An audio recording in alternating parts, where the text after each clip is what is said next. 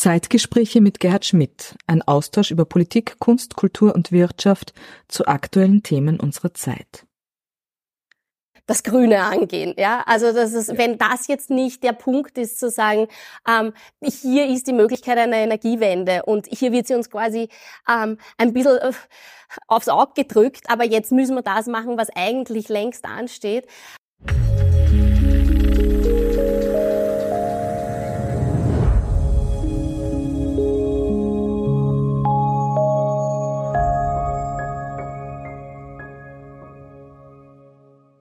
Meine sehr geehrten Damen und Herren, herzlich willkommen zu dieser Ausgabe der Zeitgespräche, wieder hier aus der Wiener Urania, wie ich an dieser Stelle immer sage, dem Herzstück oder dem Flaggschiff der österreichischen Volksbildung.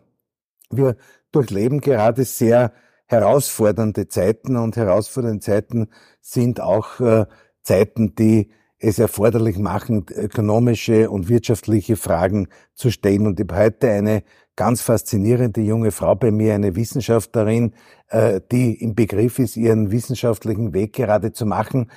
Dr. Katharina Mader, Nationalökonomin, herzlich willkommen bei meinen Zeitgesprächen. Dankeschön, danke für die Einladung. Sehr, sehr gerne.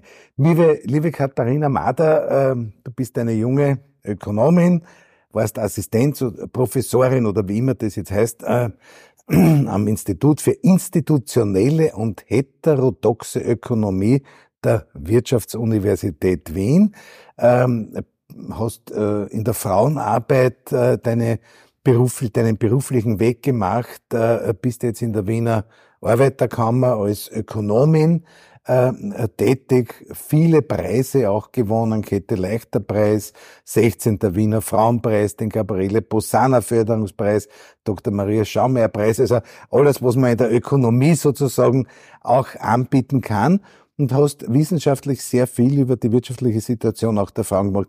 Darf ich einmal fragen, wie geht's, äh, wie geht's jetzt äh, während der Corona-Krise?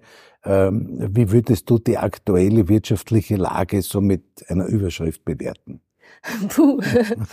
ähm, ja, Puh ist wahrscheinlich das, das, ja. das Relevanteste. Ja. Also gerade gerade mit dem Blick auf die Frauen ist die Corona-Krise jetzt so eine Zuspitzung dessen gewesen, was wir eigentlich vorher eh schon gewusst haben.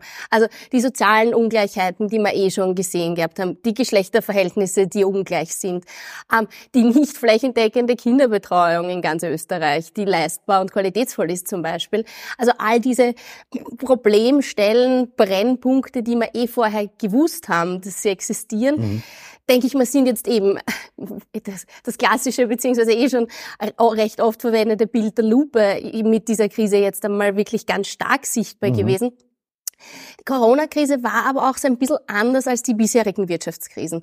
Also bei den bisherigen Wirtschaftskrisen haben wir immer gesehen, dass Männer zuerst einmal ganz stark betroffen sind. Also in der letzten Wirtschaftskrise die Männer in der produzierenden mhm. Industrie, mhm. haben vor allem im Bereich der Automobilindustrie, die so mal die erste Betroffenheit gespürt haben, wo dann auch dieses mhm. Instrument der Kurzarbeit so ganz stark auch eben zur Industrie und zu Männerjobs passen. Also so dieses dem Familienernährer seinen Lohn erhalten ja. ist irgendwie was ganz ja. Stark mit der Kurzarbeit verbunden ist. Und äh, in dem Sinn haben wir auch dann immer gesehen, okay, in der zweiten Runde gibt es sowas wie ähm, äh, Zweitrundeneffekte. Also die, die Frauen, die dann betroffen sind, wenn dann Sparmaßnahmen zum Beispiel passieren aufgrund von Austeritätspolitiken, weil in der Krise man viel Geld ausgegeben hat und dann muss man sparen.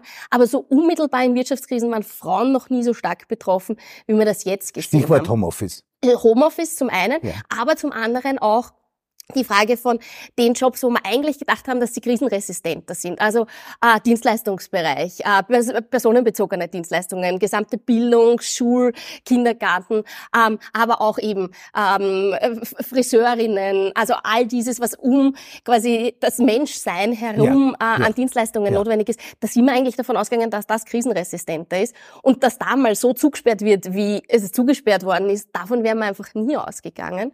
Und eben dann das gesamte Homeoffice und die Frage von, wer schupften Homeoffice und die unbezahlte Arbeit, die in Haushalten notwendig ist. Und das war so ich fürchte ein bisschen der äh, Realitätscheck für viele Frauen, auch vor allem für die mittelständischen Frauen, die eigentlich das Gefühl gehabt haben, am Arbeitsmarkt bin ich gleichberechtigt und viel Antidiskriminierungsrecht hat es mir ermöglicht, dass ich am Arbeitsmarkt mhm, mhm gut vorankomme. Mhm, mhm. Ähm, aber in der Krise dann drauf gekommen sind, aber heute aus. Es war nicht der eigene Partner, der ja. mir die 50 Prozent ja. der unbezahlten Arbeit abgenommen hat, sondern es war eben die Kindergärtnerin, die Lehrerin, ähm, die Großmutter in Österreich, total wichtig. Ähm, und dass dann irgendwie alles, alles auf ihr gelastet ist. Hat sich da nicht aus der Sicht der Arbeitgeber jetzt was verändert? Äh, äh, haben die nicht, haben die nicht da und dort bemerkt, dass kurz, äh, dass das äh, Homeoffice zum Beispiel, das Homeoffice zum Beispiel sozusagen ein, ein neues Arbeitsmodell ist? Ähm, ich denke mal, das ist das eine. Ja. Ähm, ich, ich denke mal aber auch, dass durchaus auch so ein bisschen Sensibilisierung im Hinblick passiert ist. Äh, Kinderbetreuung und Homeoffice zur gleichen Zeit am gleichen Ort funktioniert mhm. nicht. Mhm. Also ich denke mal, dass also eine, eine, eine Soziologin, eine Kollegin hat am Anfang der Krise irgendwie gesagt, zeigt jetzt eure Kinder, ja, damit ja, klar ist, wie eure Lebenssituation ausschaut. Und es ist okay, dass die in Zoom-Meeting hinten reinmarschieren, weil dann weiß der Arbeitgeber, die Arbeitgeberin, da gibt's Kinder.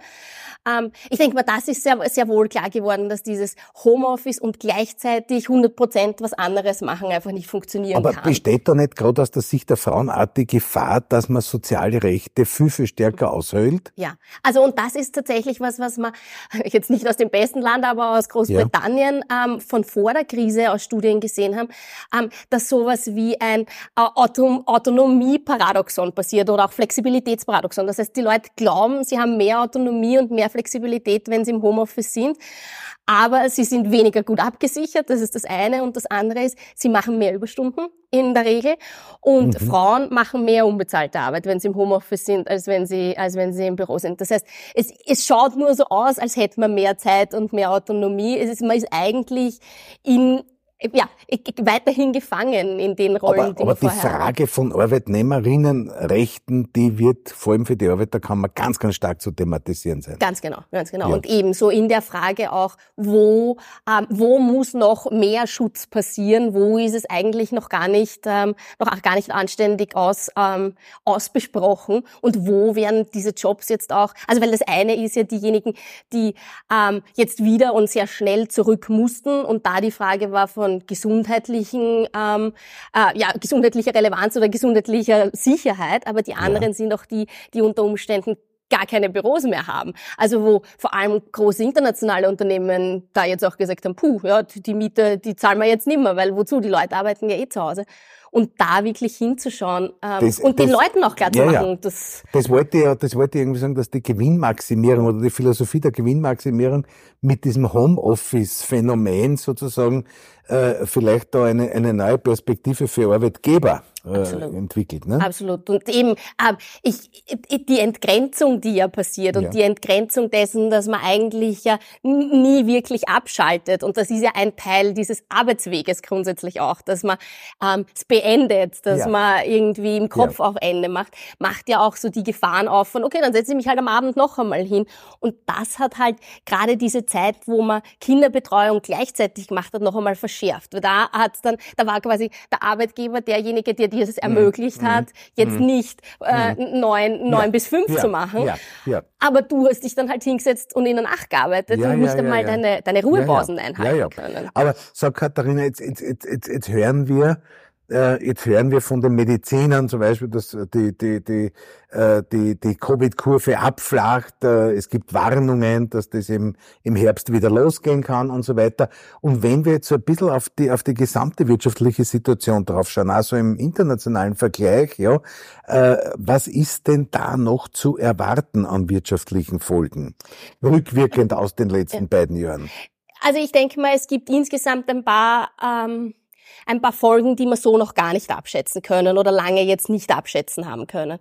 Ähm, die Frage von eben, welche, äh, welche Betriebe überhaupt wieder aufsperren konnten, beziehungsweise welche noch schließen ja. werden, ist so in dem Sinn noch gar nicht abschätzbar. Ja. Ähm, wir sind ja im Moment noch immer ein bisschen in dem Diskurs von koste es, was es wolle. Das heißt, es ist ja noch die staatliche Hand, die da ähm, eingreift und, und unterstützt. Die Frage oder die nächste Frage ist dann, was passiert, wenn das äh, ein Ende hat und wenn dann quasi nicht nur die Finanzierungen ein Ende haben, sondern auch das Rückzahlen der Krise passiert. Mhm.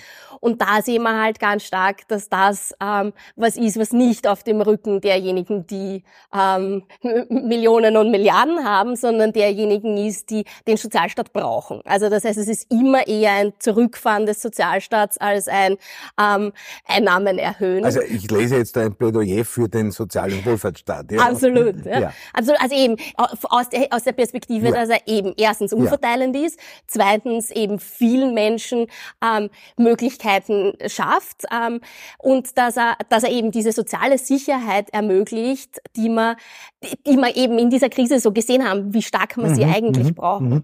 Absolut. Äh, wir haben zu dieser Corona-Situation natürlich jetzt eine sehr bedrängte internationale Lage bedingt durch den, den Ukraine-Konflikt. Äh, ähm, da wird es eine Reihe von äh, spannenden wirtschaftlichen Fragen geben. Es gibt die Sanktionen der Europäischen Union und anderer westlicher westlicher Staaten. Es gibt Gegensanktionen Russlands. Es gibt die Energiefrage, äh, die uns tagtäglich sehr, sehr intensiv beschäftigt. Wie siehst denn du da die Situation?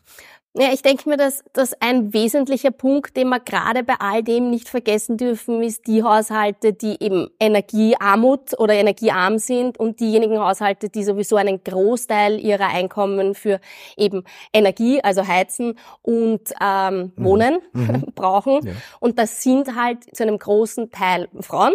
Also da sind wir wieder quasi bei meinem ja. Thema. Ja. Es sind ähm, alte Frauen, es sind Mindestpensionistinnen, ähm, aber es sind auch sehr viele Alleinerzieherinnen, die genau in diese, in diese, in diese mhm. Kategorie der Haushalte fallen. Mhm. Mhm. Und ähm, da unterstützend sein ist zum einen die Frage von, wie kann der Sozialstaat da aber unterstützend yeah. sein, aber auch die Frage von eben, wie gehen wir, wie gehen wir mit diesen Haushalten insgesamt um und müssen wir nicht viel mehr Chancengleichheit herstellen können, damit diese Haushalte gar nicht an dieser Armutsgrenze oder überhaupt arm ähm, sein müssen. Aber jetzt haben wir dramatische Inflation, die sich vor allem bei den Energiepreisen äh, sichtbar macht. Und ich glaube, jetzt muss es einmal darum gehen, sozusagen, die Menschen, sind natürlich sehr, sehr viele Frauen, zu schützen, die über kleine oder äh, ganz schlechte Einkommen ja. verfügen. Die haben ja meistens auch noch schlechte und kleine Wohnungen. Das heißt, da ist ja auch nicht so, dass man sagt, okay, die sind ja eh so thermisch saniert, dass ja. man ja. Ähm, da leicht einmal weniger heizt, ja, weil die heizen meistens ja quasi ja. zum Fenster raus. Ähm, also das heißt, das sind, das sind in jedem Fall Riesenthemen, wo man da jetzt einfach mal anpacken und unterstützen ja. muss. Ähm, und, und dann eben in einem zweiten Schritt sagen, okay, das, sie dürfen nicht die Haushalte sein, an denen wir dann sparen, wenn wir ja, jetzt ja. unterstützen. Ja, weil jetzt unterstützen wir und in zwei Jahren sagen wir, so, und jetzt fangen wir an, uns wieder an die Maastricht-Kriterien zu halten und ähm, sparen dann genau wieder bei den Haushalten. Aber ich habe gelesen, dass ein durchschnittlicher Haushalt in etwa 500 Euro mehr Energie braucht. Wenn, wenn dann nicht noch etwas dramatisch noch mhm. zusätzlich passiert. Mhm. Und, und ich meine, Energie ist ja das eine im Sinn von Heizen, das andere ist ja die Frage der ganzen Pendlerinnen und Pendler, die auch auf ihr Auto angewiesen sind. Natürlich, also das heißt, natürlich. Ähm, ja. Absolut. Äh, hohe Inflation, was kann man dagegen tun? Ja. Ich, ich fürchte, dass ich, ähm, also ich, ich, ich fürchte, dass, dass ich da quasi was rausholen muss, was ich, was mich eigentlich schon immer irritiert hat, ähm, an der, am, am Konzept der Europäischen Union, nämlich dass man die Geldpolitik so ganz rausgelassen hat. Mhm. Also dass man die Geldpolitik nicht als ähm, ein Teil eines Politikmixes sehen kann, wo man sagt, okay, das eine ist das Budget, das andere ist die Wirtschaftspolitik und das dritte ist die Geldpolitik und all das integrieren wir und ähm, an allen Hebeln schrauben wir gemeinsam, so wie wir es jetzt irgendwie mhm. dieses Konstrukt mhm. gemacht haben, es ja, komplett ja. rauszunehmen.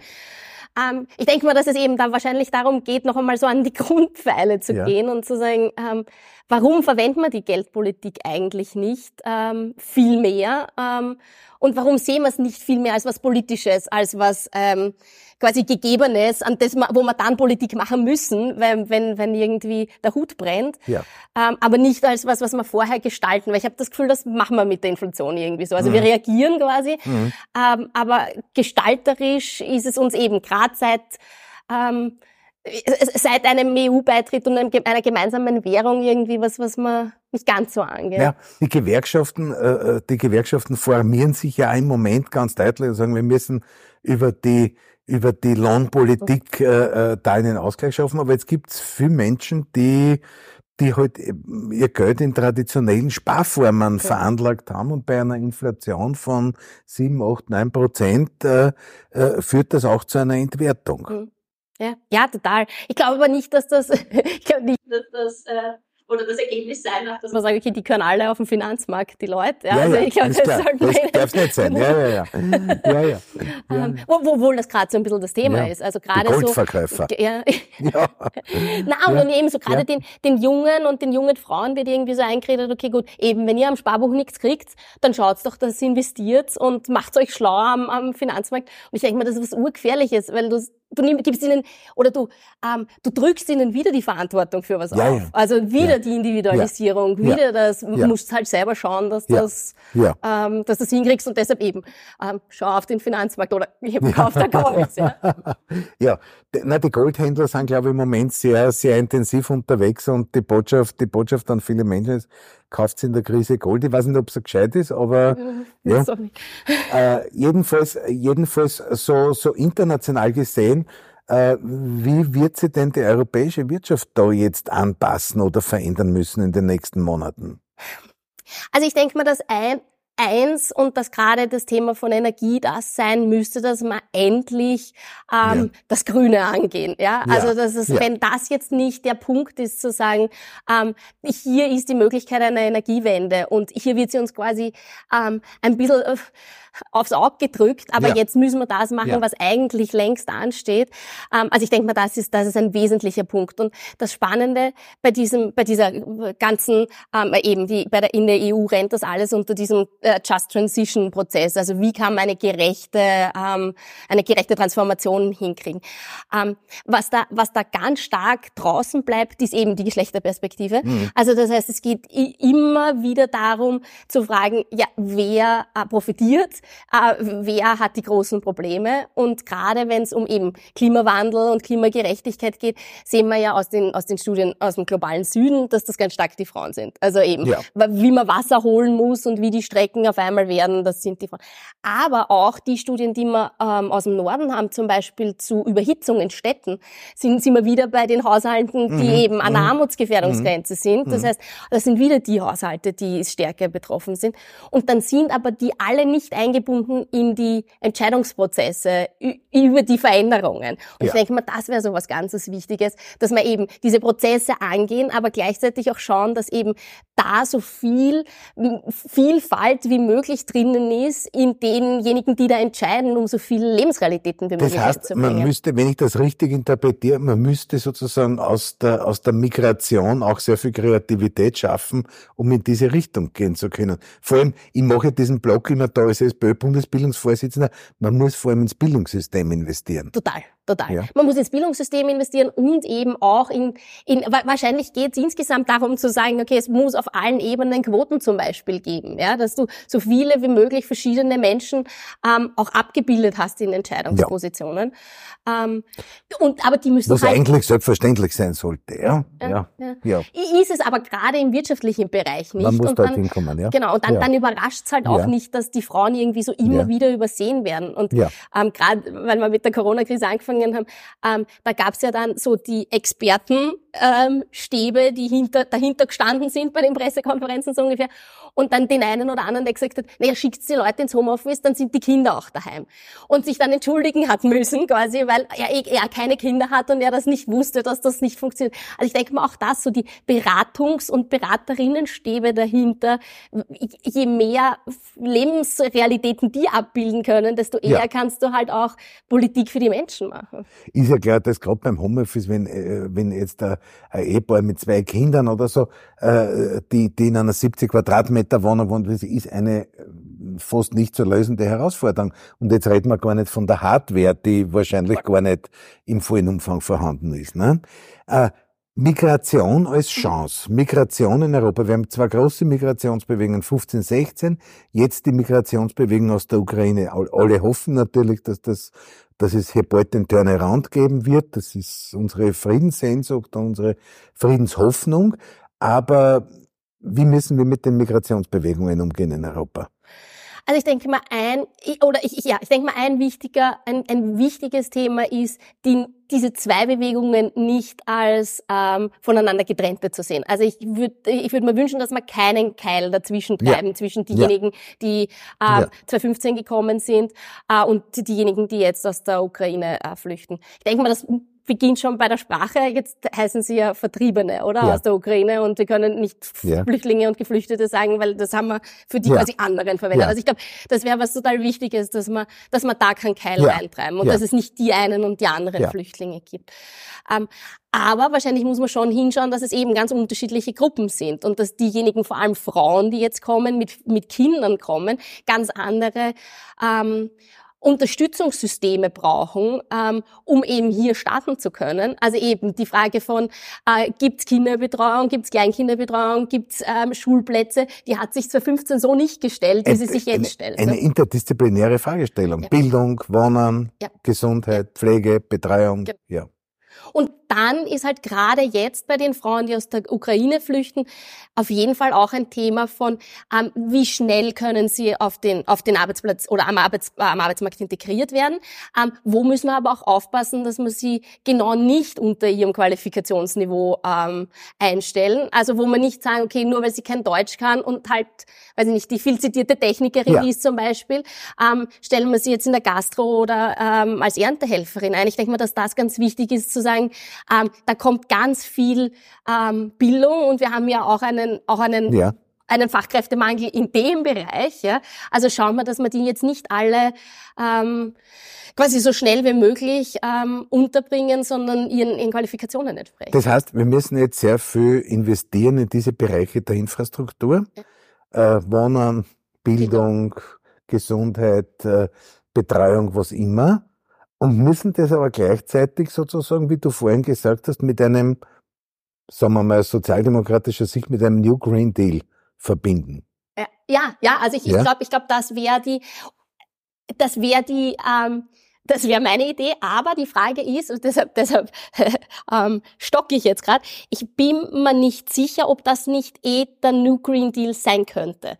Also ob nicht Investitionen in den Sozialstaat genau das wären, um grundsätzlich ähm, äh, Emissionen zu reduzieren, um grundsätzlich eben neue Arbeitsplätze zu schaffen in einem Bereich, der recht niedrige Fußabdrücke hat und so weiter. Also ob man nicht quasi diese Investitionen in den Sozialstaat als genau das sehen soll. In einem großen Ausmaß wahrscheinlich mittendrin. Genau. Ja? genau. Ja. Und ich meine, es ist eben die äh, quasi die, die grüne Transformation, die anstehen würde, aber es ist ja auch die digitale Transformation, die ansteht. Und ja. wo wir ja genau das gleiche Thema haben von wer ist eingebunden und wer profitiert beziehungsweise wer verliert. Und ähm, ja, und, und, und eben auch wieder dort sind, wo wen können wir einbinden und wen sollten wir alles einbinden. Eine, eine Wissenschaftlerin aus dem Bereich der Arbeiterkammer kommt um eine Frage nicht herum. Äh, wie, wie siehst denn du die Veränderung der Arbeitswelt? Und den Begriff der Arbeit überhaupt. Ja. Ähm, also die ähm, die, der Begriff der Arbeit ist tatsächlich aus dem Feministischen kommend was ganz was Schwieriges für mich, weil ähm, für mich Arbeit viel mehr ist als Erwerbsarbeit. Das heißt, ähm, wenn zu mir jemand Arbeit sagt, dann habe ich ganz viele verschiedene Arbeitsbegriffe in meinem Kopf und eben viel mehr als nur die Erwerbsarbeit. Du hast über diesen, den Care-Bereich genau, sehr intensiv genau, gearbeitet. Genau, ja. also ganze unbezahlte ja, Bereich, ja, ganze. Frage von eben, was ist alles an Sorge- und Fürsorgearbeit im Privathaushalten eigentlich Arbeit? Ähm, das heißt, das ist, für mich ist es ein sehr weiter Begriff und für mich ist es ein, ein Begriff, der, ähm, der grundsätzlich ganz stark mit sozialer Integration verbunden ist. Also eben, das ist ja was, was wir seit der Marienthal-Studie kennen. Also die Menschen, die Arbeit ja. haben, in dem, in ja. dem Fall Erwerbsarbeit, waren sozial integriert. Ähm, deshalb denke ich mir, ist total wichtig, das auch aufzumachen und eben verschiedene Arten von Arbeit als soziale Integrationsinstrumente zu sehen. Weil auch aus der Marienthal-Studie haben wir gesehen, dass die Frauen ja gar nicht so ähm, dem Alkohol und so weiter verfallen sind, weil sie ja quasi noch immer Arbeit hatten in den ja, Haushalten. Ja, ja. Also das heißt, so dieses Auf geben passiert ja. ja auch dann, wenn man gar keine... Wenn die Aufgabe ja, wegfällt, genau, ja. Genau. Ja. Ähm, also das heißt, Arbeit, glaube ich, ist für mich ein, ein, ein recht großer Begriff und äh, ich, ich fände es wichtig, wenn wir ihn größer definieren, als nur auf die Erwerbsarbeit schauen und nur schauen, dass wir ähm, den Bereich regulieren und den anderen außen vor Aber Arbeit wird in Zukunft was anderes sein wie die klassische Fabrikstür, wo man um 7 Uhr in der Früh reingeht und um 16 Uhr wieder rausgeht, sondern das wird wahrscheinlich äh, mit neuen Technologien, mit Kommunikationsmethoden und so weiter funktionieren. Genau, für die einen. Also für die einen wird das sicher genau das sein, nämlich die Frage von eben, wie verändert Digitalisierung ähm, äh, Berufe. Und da haben wir oder sehen wir spannenderweise, dass so wirklich Wegbrechen von Produktionsberufen äh, Männer trifft. Mhm. Also dass es die, die, mhm. die vor allem niedriger qualifizierten ja. Männerjobs sind, die da wegfallen und einfach äh, ersetzt werden, substituiert werden von Industrierobotern zum Beispiel. Ähm, was aber nicht gleichzeitig passiert, ist, dass die anderen dann aufgewertet werden. Also es ist nicht so, dass du sagst, okay, das eine fällt weg und dann werden halt eben die Dienstleistungs-, die personenbezogenen Dienstleistungsberufe aufgewertet, weil jetzt wissen wir auf einmal, was die Kindergärtnerin wert ist, wenn ja, äh, da ja, ein Job ja. wegfällt. Ja. Ähm, also das heißt, es wird weiterhin auch eben so diese ganz stark personenbezogenen Berufe geben, äh, die wenig digitalisiert beziehungsweise ähm, automatisiert werden können. Äh, und auf die, glaube ich, müssen wir ganz stark schauen. Also da müssen wir ganz mhm. stark schauen, mhm. wie die bewertet werden und mhm. warum mhm. mhm. die so viel schlechter bewertet werden, wenn es darum geht, Arbeit an, an und mit Menschen als im Vergleich zu Arbeit an einem äh, Produktionsstück, das in, ein, äh, in einer Fabrik ja. passiert. Liebe Katharina, wir äh, sind jetzt ein paar Tage vor dem 1. Mai und ich freue mich, dass wir das Gespräch sozusagen mit Blickwinkel auf den 1. Mai auch führen können. Äh, ich glaube, da brauchen wir starke Gewerkschaften und starke Kammern im Hintergrund, weil äh, da wird es auch darum gehen, dass Menschen die beschäftigt sind, in dieser Beschäftigung sozusagen nicht arm werden. Ganz genau, ganz genau. Also dieses, dieses ja. Working Poor und die das sehen wir, sehen wir in ganz aus dem Europa. Anglikanischen, genau, ja. genau, ist ja. einfach ein Riesenthema, wo wir wirklich ganz stark draufschauen müssen, dass eben, dass man mit Erwerbsarbeit nicht, äh, nicht arm ist. Na, und viele Frauen, aber auch viele Junge sind in, in, in, in, in zunehmend prekären Arbeitsverhältnissen mit äh, Praktikum, Teilzeitbeschäftigung, Scheinselbstständigkeit Selbstständigkeit etc. Ne? Auch da, auch was, was, was, was die Corona-Krise sichtbar gemacht hat, beziehungsweise eben gerade unsichtbar gemacht hat, ist, wir haben im Februar 2020 ähm, äh, fast, fast 400.000 geringfügig Beschäftigte gehabt. Mhm. Die sind komplett komplett unsichtbar geworden, ja, ja. weil Kurzarbeit ja, nicht angelegt für die. Ähm, in der Arbeitslosenstatistik scheinen es nicht auf. Das heißt, die waren einfach wie weggeblasen. Ja? Und das waren ganz viele Junge, ganz viele aber auch so ähm, Frauen, die sich die Pension ähm, aufbessern zum Beispiel oder die neben einer Karenz äh, geringfügig beschäftigt sind. Das heißt, so dieses die Frage von, wer ist da jetzt auf einmal unsichtbar geworden und wie, wie findet man die Leute auch wieder, ähm, ist eine ganz eine große Aber wir, wir haben zum Beispiel jetzt auch während Corona gesehen, dass die die Gewinne der Online-Konzerne fast explodieren. Ne? Ja. Ja, also ich und, und das ja. ist das ist glaube ich so das Plädoyer. Das eine Plädoyer ist die äh, Investitionen in den Sozialstaat, ja. aber das ja. andere ist die Frage von wie viel finanzieren wir es und eben das muss man finanzieren und da muss man drüber reden, wie aber man Vermögen besteuert das, zum Beispiel. Da braucht man die europäische Ebene. Absolut, absolut. Liebe Katharina, ganz zum Schluss, wir, wie gesagt, äh, wir sind einige Tage vor dem 1. Mai. Äh, Ökonomin der Wiener Arbeiterkammer, was ist deine Botschaft äh, zum 1. Mai hin? uh, puh. Das ist eine schwierige Frage. Eine schwierige aber wir haben so viele spannende Themen heute angeschnitten. Genau. Ähm, hm, vor eine vor allem, also, dass ich mich mal auf, ja? ja? voll, genau, dass ich mich auf einen Satz oder eine Botschaft festlegen soll. Uh. Nein, nein, es können auch mehrere sein. um, ähm, ja. Nein, ich denke, ich, also ich denke mir, dass ein, eine wichtige Botschaft die ist, ähm, dass wir dass wir sehen oder dass wir sehen sollten, was alles Arbeit ist und welche Arbeiten wir wie bewerten und hinterfragen, warum wir das tun. Ja. Ähm, weil eben Arbeitsbewertung auch was Politisches ist und ja. ähm, was ist, was wir politisch verändern können. Ja.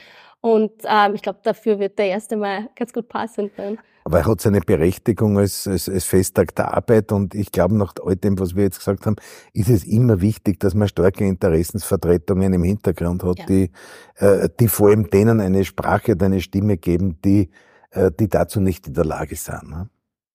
Liebe Frau Doktorin, liebe Katharina, Professorin, ich danke ganz herzlich für das Gespräch.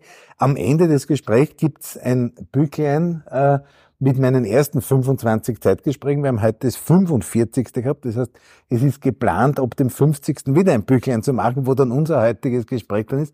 Ich danke dir ganz, ganz herzlich, wünsche dir von ganzem Herzen alles Gute, auch für deine äh, Habilitationsbemühungen und so weiter. Es wird alles gut gehen. Vielen herzlichen Dank.